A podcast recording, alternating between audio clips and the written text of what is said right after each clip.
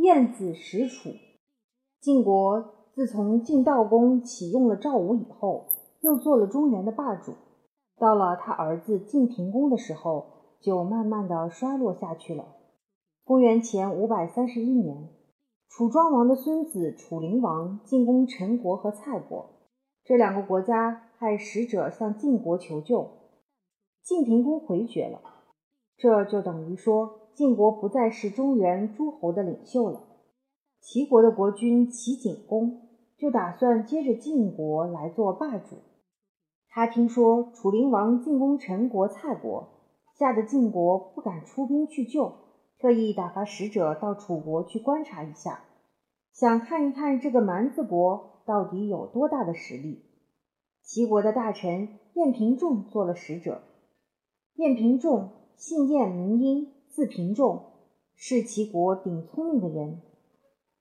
楚国君臣见齐国派使臣到这儿来，诚心要把齐国的使臣侮辱一番，显一显楚国的威风。他们知道晏平仲是个小矮个，就在城门旁边开了一个五尺来高的窟窿，叫他从这个窟窿钻进去。晏平仲看了这个窟窿，听了招待的人说的话，觉得又好气又好笑。他说：“这是狗洞，不是城门。”要是我上狗国来，就得钻狗洞；要是我来访问的是人国呢，就应当从城门进去。我在这儿等一会儿，烦你们先去问个明白，楚国到底是个人国还是狗国？招待他的人立刻把晏平仲的话告诉了楚灵王。楚灵王没说的，只好吩咐人大开城门，把他迎接进来。那些迎接他的楚国的大臣们说了好些难听的话，故意讥笑齐国和晏平仲，可是全都给他拿话驳回去。他们再不敢随便张嘴了。楚灵王见了晏平仲，取笑他说：“难道齐国没有人了吗？”晏平仲说：“这是什么话？临淄城里挤满了人，大伙儿把袖子一举起来，就能够连成一片云。”大伙儿甩一把汗，就能够下一阵雨。走路的人肩膀擦着肩膀，脚尖碰着脚跟。大王怎么说齐国没有人呢？楚灵王说：“那么为什么打发你来呢？”晏平仲打着哈哈说：“大王您这一问呐，我实在不好回答。撒个谎吧，又怕犯了欺君之罪；实话实说吧，又怕大王生气。大王，您说我该怎么办呢？”楚灵王说：“实话实说，我不生气。”晏平仲拱了拱手说：“敝国有个规矩，访问上等国就派上等人去，访问下等国呢就派下等人去。我最没出息，就派到这儿来了。”说着，他故意笑笑。楚灵王也只好陪着笑。到了坐席吃饭的时候，武士们拉着一个囚犯从堂下过去。楚灵王问他们：“那个囚犯犯了什么罪？哪儿的人？”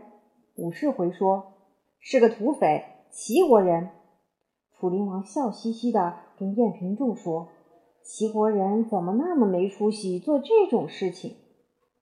在场的楚国大臣们得意洋洋的笑了起来，他们以为这一下子晏平仲可丢了脸了。哪知晏平仲脸不变色，正经八百地说：“大王怎么不知道啊？淮南的橘干又大又甜，可是这种橘干一到淮北，就变成了又小又苦的枳。为什么橘干会变成枳呢？还不是因为水土不同吗？同样的道理，齐国人在齐国能安居乐业，好好的干活。”一到了楚国，就当上土匪了。也许是水土不同吧。楚灵王只好赔不是说：“我原来想取笑大夫，没想到反倒给大夫取笑了。是我不好，请别见怪。”楚国的大臣们都觉得自己不是晏子的对手，大家对他不得不尊敬起来。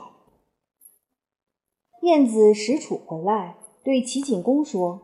楚国虽说城墙坚固，兵马强盛，可是国君狂妄自大，文武大臣中没有了不起的人才，咱们没有什么怕他们的地方。主公只要整顿内政，爱护百姓，提拔有才干的人，远离小人，齐国就能强盛起来。他把当时称得起数一数二的兵法家田壤居推荐给了齐景公。后来晋国发兵侵犯齐国的边疆，夺去了几座城。燕国也趁着机会来侵略。齐国的军队经过田壤居的训练，跟以前大不相同，纪律很好，士兵们很勇敢。晋国、燕国的兵马远远的望见，就给吓跑了。田壤居率领着大队兵马一直追下去，杀了好些个敌人，收复了给敌人夺去的那几座城。晋国和燕国没别的办法。只得来跟齐国讲和。齐景公任用晏平仲为相国，田穰苴为大司马。田穰苴能打仗，不用说了。晏平仲更是出了名的贤臣，不但自己又简朴又谦虚，还劝说齐景公改革政治，使齐国又强盛起来了。晏平仲在齐国主事一共五十多年，留下来的事迹还有许多，叫大伙都挺佩服。后来有人写了一本书，叫《晏子春秋》，就是讲他的故事。中原的诸侯知道晏平仲能干，不由得对齐国就另眼看待。晋国的名声和势力反倒不如齐国了。